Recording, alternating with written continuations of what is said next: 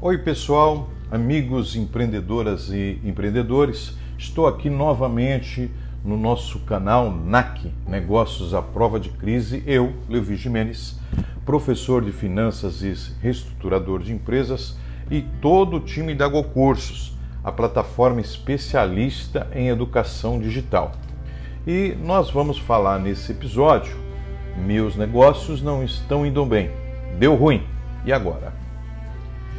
Grandes decisões são difíceis de tomar porque elas são desconfortáveis, dolorosas, nos levam a caminhos desconhecidos, geram expectativas, incertezas, enfim, dá um medo danado, né? E esse medo pode ser um problema, mas medo é normal no ser humano. E além disso, medo é algo pessoal. Vai desde relacionamentos amorosos, né?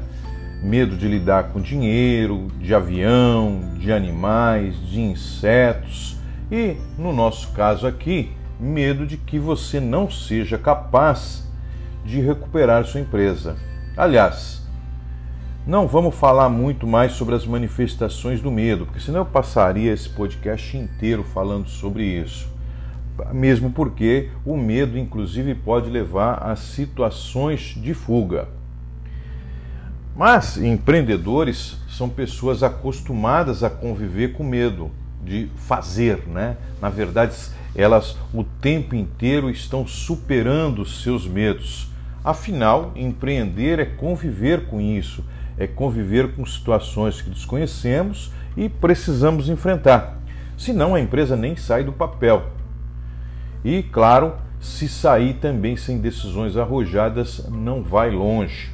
Então, a vontade de crescer, escalonar, escalar, acaba sendo uma resposta ao medo.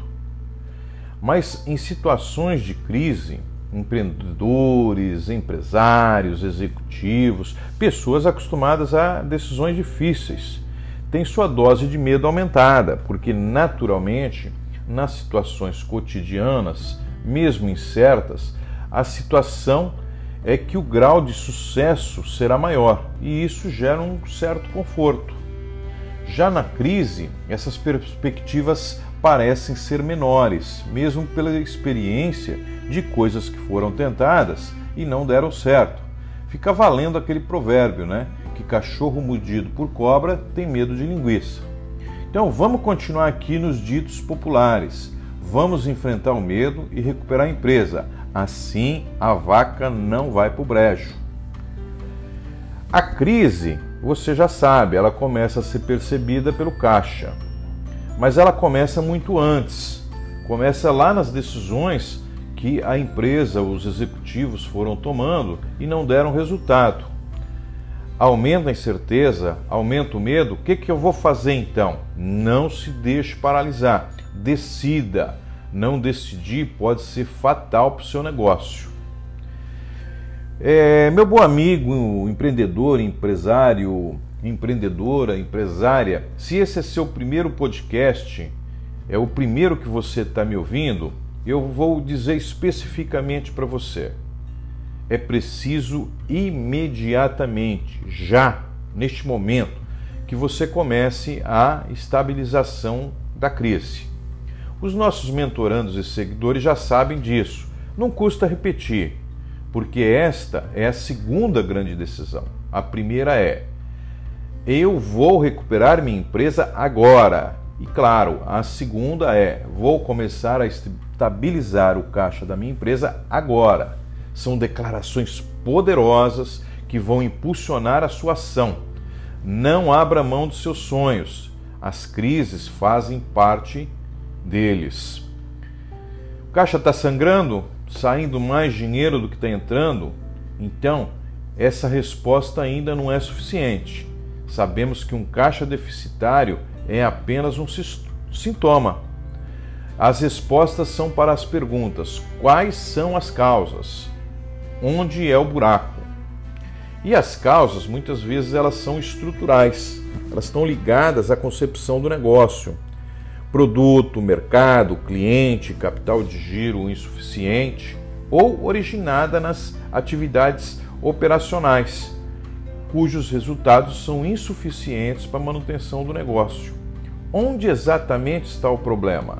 Na maioria das vezes nós nem sabemos e eles estão em vários lugares. Nós sempre temos algumas suposições, mas para dar um grau maior de certeza, nós temos o diagnóstico, o, o DESNAC, que é o diagnóstico empresarial simples dos negócios à prova de crise. Bom, mesmo não sendo a solução para o problema, enquanto o diagnóstico está em andamento, outras ações você está tomando, ações para dar maior rentabilidade, está cortando o custo, está elaborando o fluxo de caixa com todas as entradas e saídas para o próximo mês ou para os próximos meses. Se você se a crise for mais grave ou ainda se você no, dentro do teu modelo de gestão prefere ver um período maior, né? Nós já trabalhamos com empresários que gostavam de ver um ano à frente. Mas claro, é, o grau de acerto é menor, mas você vai melhorando à medida que você vai tendo novas informações disponíveis. Aí acho que vale a pena a gente falar um pouco sobre o que é dado, o que é informação. Dado é algo que a gente tem, mas não é, não tem um significado de imediato. Por exemplo, um dado, faturamento. Mas o faturamento aqui em termos de fluxo de caixa, ele só se torna informação quando nós temos, por exemplo, os valores em suas respectivas datas. Aí sim ele passa a ser uma informação. Por quê? Porque eu posso fazer uma estimativa agora, vamos supor, as vendas de 100 mil dia 5 para o dia 5 do mês que vem. Eu já tenho um, uma previsão. Quando chegar dia 5, os clientes vão pagar ou não. E aí no dia 6 eu tenho essa informação, ou dia 5 no fim do dia, vai depender aí de como é que é o, o seu banco, como é que é a, forma de, é, de pagamento, né? E aí você tem a informação que você vai comparar o que você recebeu com aquilo que efetivamente estava previsto. E claro, a variação pode acontecer a maior, porque é, você recebeu coisas que estavam não estavam previstas, a menor porque algum cliente não pagou, ou pode ser até mesmo igual se a sua previsão for exatamente aquilo que for pago. Perfeito? Bem, voltando aqui à elaboração do fluxo de caixa, eu sempre vejo uma desculpa que é bem corriqueira, normal, nós ouvirmos nas empresas. Eu não consigo fazer o fluxo de caixa porque falta informação. Ninguém sabe de nada nessa empresa. Não tem fluxo de documentos. Ok, se você é o responsável pelo caixa, chegou a sua oportunidade de protagonismo. Reúna as pessoas, organize os documentos, reestruture os processos do negócio para você ter as informações para elaborar o seu fluxo de caixa. Ajude a, a organizar a empresa para essa nova realidade. Com as informações sobre os documentos, você já tem como elaborar o fluxo de caixa.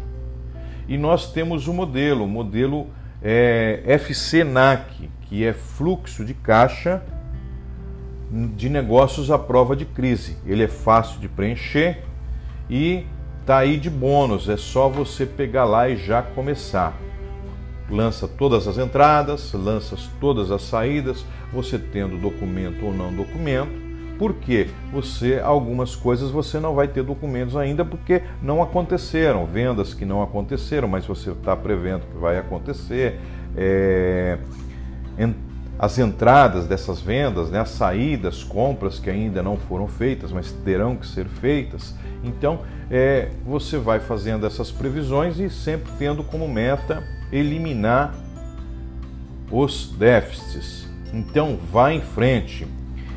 Deu ruim, você já sabe o que fazer. Tá com medo? Faz como diz meu mentor Janguia Diniz, o bilionário que de engraxate foi a lista da Forbes. Vai com medo mesmo. Tá com medo? Vai com medo mesmo. No mundo dos negócios, né, no mundo dos negócios, o medo faz parte. É salutar. A paralisia, ao contrário, ela é danosa. Então, elabore o teu fluxo de caixa, acompanhe diariamente, tome as decisões necessárias na direção do que vai apontar o diagnóstico e faz tudo o que tem que ser feito. As chances de recuperar o seu negócio serão grandes. Bem, eu não poderia deixar de dizer: o medo faz parte das importantes decisões empresariais. A paralisia não. Faça o fluxo de caixa, acompanhe diariamente, estabilize o caixa, tome as medidas corretas, execute, confira os resultados. Resultados positivos tendem a refletir positivamente no fluxo de caixa. E fechando o meu dia, eu agradeço você por ter ouvido o nosso podcast. Nos sigas nas suas redes prediletas de streaming. Nós temos muito conteúdos para você. E o que nós mais queremos é que você recupere a sua empresa. Muito obrigado.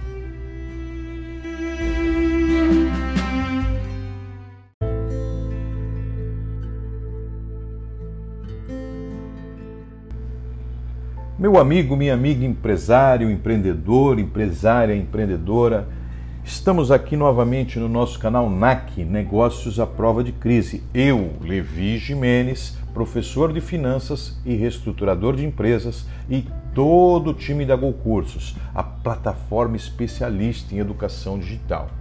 Nós vamos nesse episódio responder uma pergunta que as pessoas sempre fazem o empreendedor é capaz de resolver a crise sozinho? Bom, nenhum negócio cresce apenas com o empreendedor. Mesmo uma MEI, microempresa individual, precisa de clientes, fornecedores, ideias, estratégias. Todas as empresas dependem do talento das pessoas e começam a crescer justamente quando juntam processos, pessoas e estratégias. Entretanto, nas empresas em crise, o empreendedor acaba tomando a rédea do negócio e não pede ajuda de ninguém. Aliás, muitas empresas entram em crise justamente por causa disso. Os funcionários são meros cumpridores de ordem ao invés de colaboradores de fato. É um grande erro negligenciar o apoio do time, funcionários, executivos, quando houver, é um erro. Todos podem colaborar e ajudar na solução da situação financeira.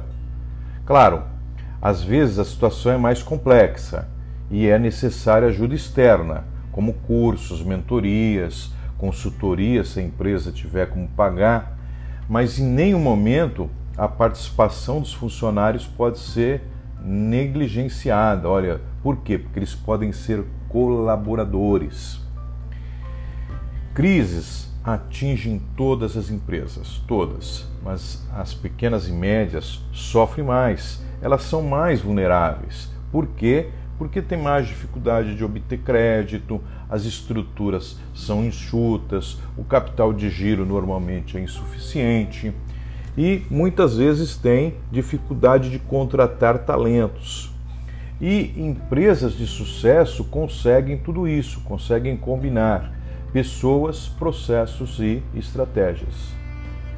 Um outro erro dos empreendedores e empreendedoras, empresários, empresárias, executivos e executivas, eles acham dispendioso contratar terceiros, além de muitas vezes negar a existência da crise que está abalando o negócio. A, a cultura, essa cultura da autossuficiência, é prejudicial porque se o problema fosse tão simples, não se transformaria em uma crise. E aí, a negação pode ser um dos fatores da derrocada, porque o fundador, sócios executivos não admite a existência da crise e assumem que os negócios estão ruins temporariamente. Essa crença limitante faz com que acreditem que as coisas vão melhorar. E a péssima notícia é que não irão. Coisas boas ou ruins só acontecem se forem tomadas as decisões corretas. Sobre a negação da crise, temos um podcast específico, porque em nossas experiências as empresas que quebram ou têm maior dificuldade de recuperação são justamente aquelas que os donos insistem que a crise é passageira e não tomam as decisões necessárias, acabam comprometendo o negócio. Eu sei que muitos de vocês vão dizer que nem todas as crises nas empresas são objeto de decisões incorretas. Eu vou dizer, não são. São algum tipo de decisão incorreta que prejudicou a parte operacional e agora está prejudicando o caixa, ou seja, está apresentando esses problemas operacionais no caixa. Bom, também é, eu sei que vocês vão dizer que nem todas as decisões das empresas são corretas sob a perspectiva financeira ou acertadas em termos de resultado, independente se é uma empresa normal ou uma empresa em crise. Eu também concordo com isso plenamente. Mas as empresas que crescem, que sobrevivem, crescem, escalam, são aquelas justamente que acertam mais do que erram, ou que erram pequeno e aprendem com os erros mas na negação da crise, isso não acontece porque não há aprendizado. E por não reconhecer essa crise, um grande negócio que poderia ser recuperado com o aporte de capital do sócio, uma mudança no mercado, um funcionário recém-contratado, ou uma mudança que vai arrebentar na área de vendas, alguém, alguma coisa que vai acontecer, é sempre uma esperança. É sempre uma esperança e nunca um fato. Tudo é motivo para a esperança. Em um barco que está afundando em águas profundas. A negação da crise, gente, é péssima. Em contrapartida, a conscientização que a empresa precisa de ajuda, se não demorar muito para ser realizada essa conscientização, ela traz melhores resultados, maiores valores, maiores é, chances de recuperação. Porque a contratação de cursos ou de especialistas reduz o tempo de experimentação e aí se foca mais naquilo que é onde é o problema, os pontos centrais, os pontos que precisam ser melhorados. Aqui na melhoria né, do, do, no NAC, os negócios à prova de crise, nós criamos uma metodologia exatamente para melhorar o desempenho das pequenas e médias empresas. Porque a gente sabe que elas têm times reduzidos, que todo mundo faz de tudo um pouco. Então nós trouxemos dicas, exercícios é, e os, os pontos onde devem ser atacados. As mentorias aqui do, do NAC oferecem diversas vantagens. Para aquela pessoa que está mais à frente, né, o, a pessoa que está responsável pela reestruturação. Como, por exemplo, mostra os pontos para superar as dificuldades, permite visualizar a situação de uma maneira diferente, considerando inclusive aspectos comportamentais danosos, mas que estão no inconsciente das pessoas, dos decisores. É na maioria das vezes no é, esse, esse problema comportamental, no, geralmente ligado a lidar com dinheiro, é um problema dos decisores e apresenta uma oportunidade de mudança desse mindset de, e essa mudança pode ser muito boa para o negócio. Outra coisa é mais realismo, sobretudo quando a crise financeira se mostra através de um fluxo de caixa tecnicamente elaborado. E claro, você vai ter exemplos, situações práticas, é, tudo isso focado em ajudar você a sair da crise. Enfim, aceitar a realidade e reconhecer a necessidade ajuda muito. Por si só não resolve o problema, tá? Vai depender de muito empenho, foco, resiliência, liderança, decisões rápidas e, claro, dos resultados financeiramente positivos. E não menos importante são as decisões que você tem que ser flexível para tomar e voltar atrás e mudar de rota quando os resultados previstos não acontecem. A elaboração do fluxo de caixa, o diagnóstico, a estabilização do caixa são fundamentais para fazer a recuperação, a reviravolta. Nós vamos falar várias vezes aqui, tá? Esse conjunto de elementos, ele pode determinar o fracasso ou o sucesso da reestruturação.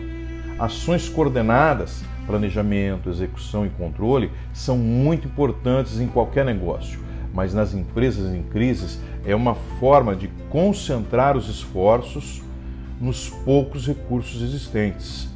Complicado, né, gente? A mudança de mindset, eu vou voltar a falar, é fundamental nas decisões a serem tomadas. É preciso acreditar verdadeiramente na sua capacidade como líder para reestruturar a empresa. O método NAC, Negócios à Prova de Crise, colaborará com aspectos técnicos, comportamentais, dicas, exercício, as decisões e ações necessárias para fazer a reviravolta, aí já é com você. Infelizmente, não há como nós decidirmos, controlarmos, verificarmos se está, se está sendo feito, se as metas estão sendo batidas, perfeito? Mas essa convicção é muito importante porque você vai precisar dessa convicção de é, que você é verdadeiramente capaz e que a sua empresa será recuperada, porque você precisa disso para engajar os seus funcionários. Mesmo na dificuldade, as pessoas querem estar com os vencedores. E eu não poderia deixar de falar que os aspectos comportamentais são fundamentais para a reestruturação a convicção no sucesso da, da recuperação é determinante para as ações a serem tomadas e para engajar os funcionários. E agora, fechando o dia, eu agradeço muito você ter ouvido o nosso podcast. Nos sigas na sua plataforma de streaming favorita. Nós temos muito conteúdo para você e tudo que a gente quer é te ajudar a recuperar a sua empresa. Muito obrigado e muito sucesso!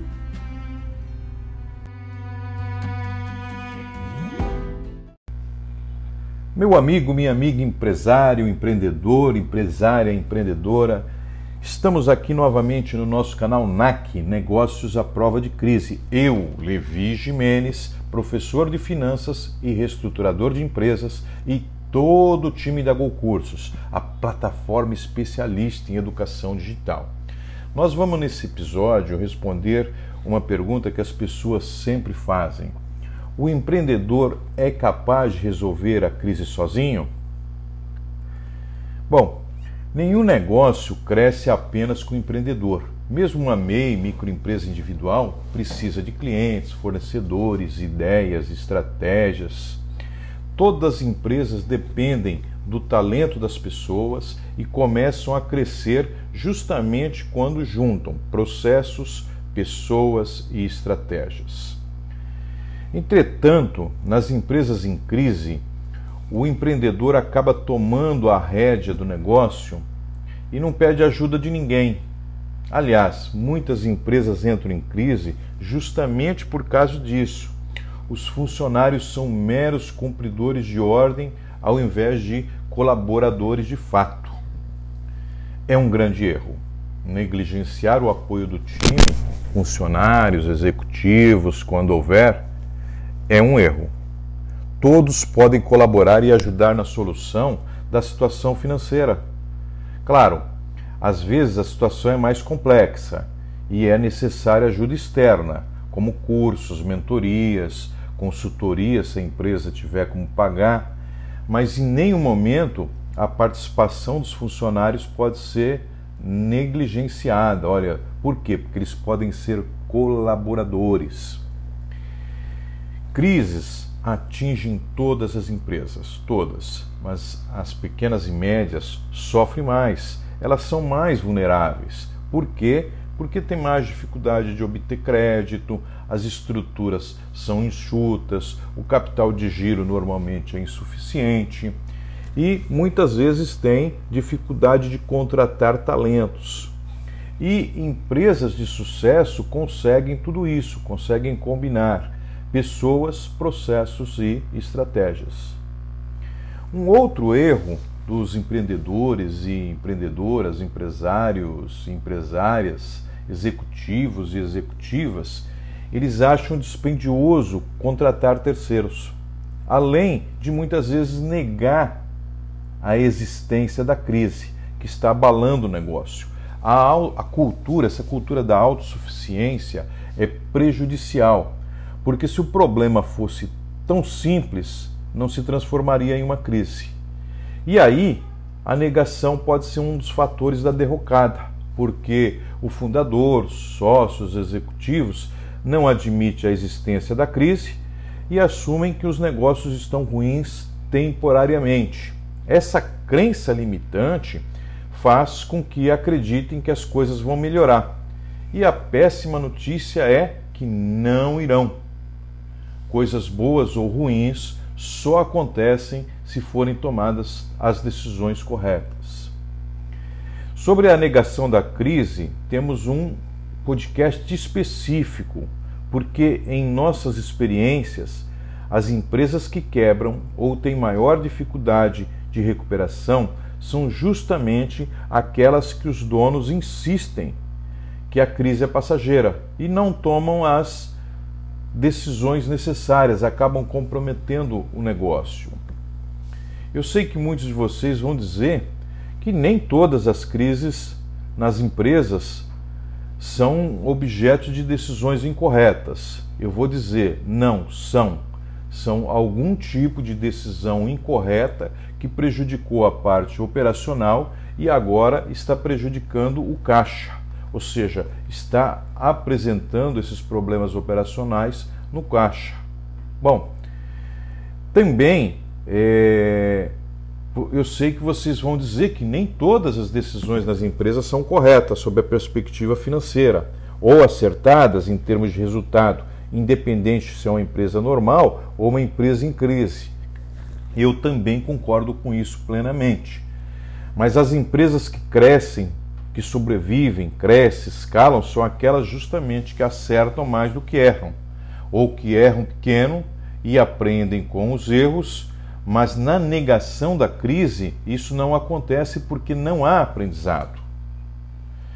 E por não reconhecer essa crise, um grande negócio que poderia ser recuperado com o aporte de capital do sócio, uma mudança no mercado, um funcionário recém-contratado, ou uma mudança que vai arrebentar na área de vendas, alguém, alguma coisa que vai acontecer, é sempre uma esperança. É sempre uma esperança e nunca um fato. Tudo é motivo para a esperança. Em um barco que está afundando em águas profundas. A negação da crise, gente, é péssima.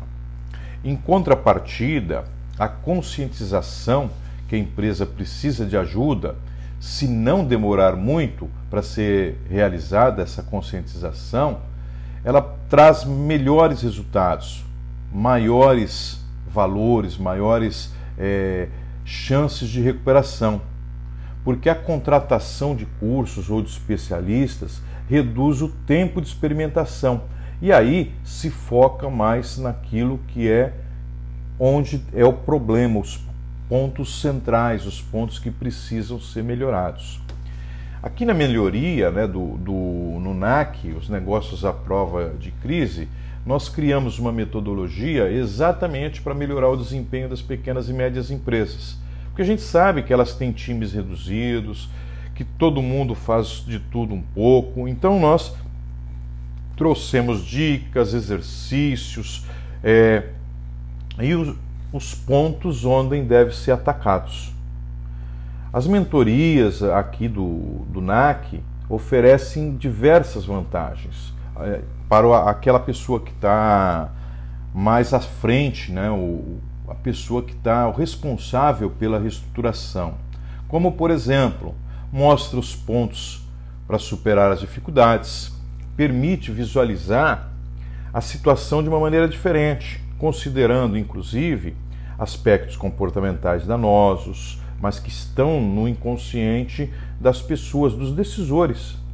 É na maioria das vezes no é, esse, esse problema comportamental, no, geralmente ligado a lidar com dinheiro, é um problema dos decisores e apresenta uma oportunidade de mudança desse mindset de, e essa mudança pode ser muito boa para o negócio. Outra coisa é mais realismo, sobretudo quando a crise financeira se mostra através de um fluxo de caixa tecnicamente elaborado. E claro, você vai ter exemplos, situações práticas, é, tudo isso focado em ajudar você a sair da crise. Enfim, aceitar a realidade e reconhecer a necessidade ajuda muito. Por si só não resolve o problema, tá? Vai depender de muito empenho, foco, resiliência, liderança, decisões rápidas e, claro, dos resultados financeiramente positivos. E, não menos importante, são as decisões que você tem que ser flexível para tomar e voltar atrás e mudar de rota quando os resultados previstos não acontecem. A elaboração do fluxo de caixa, o diagnóstico, a estabilização do caixa são fundamentais para fazer a recuperação, a reviravolta. Nós vamos falar várias vezes aqui, tá? Esse conjunto de elementos, ele pode determinar o fracasso ou o sucesso da reestruturação. Ações coordenadas planejamento, execução e controle são muito importantes em qualquer negócio, mas nas empresas em crises é uma forma de concentrar os esforços nos poucos recursos existentes. Complicado, né, gente? A mudança de mindset, eu vou voltar a falar, é fundamental nas decisões a serem tomadas. É preciso acreditar verdadeiramente na sua capacidade como líder para reestruturar a empresa. O método NAC, Negócios à Prova de Crise, colaborará com aspectos técnicos, comportamentais, dicas, exercício, as decisões e ações necessárias para fazer a reviravolta, aí já é com você. Infelizmente, não há como nós decidirmos, controlarmos, verificarmos se está, se está sendo feito, se as metas estão sendo batidas, perfeito?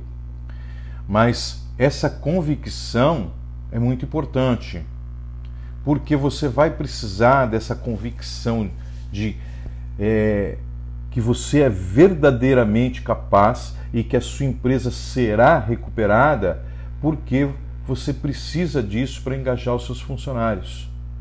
Mesmo na dificuldade, as pessoas querem estar com os vencedores. E eu não poderia deixar de falar que os aspectos comportamentais são fundamentais para a reestruturação. A convicção no sucesso da, da recuperação é determinante para as ações a serem tomadas e para engajar os funcionários. E agora, fechando o dia, eu agradeço muito você ter ouvido o nosso podcast. Nos sigas na sua plataforma de streaming favorita nós temos muito conteúdo para você e tudo que a gente quer é te ajudar a recuperar a sua empresa.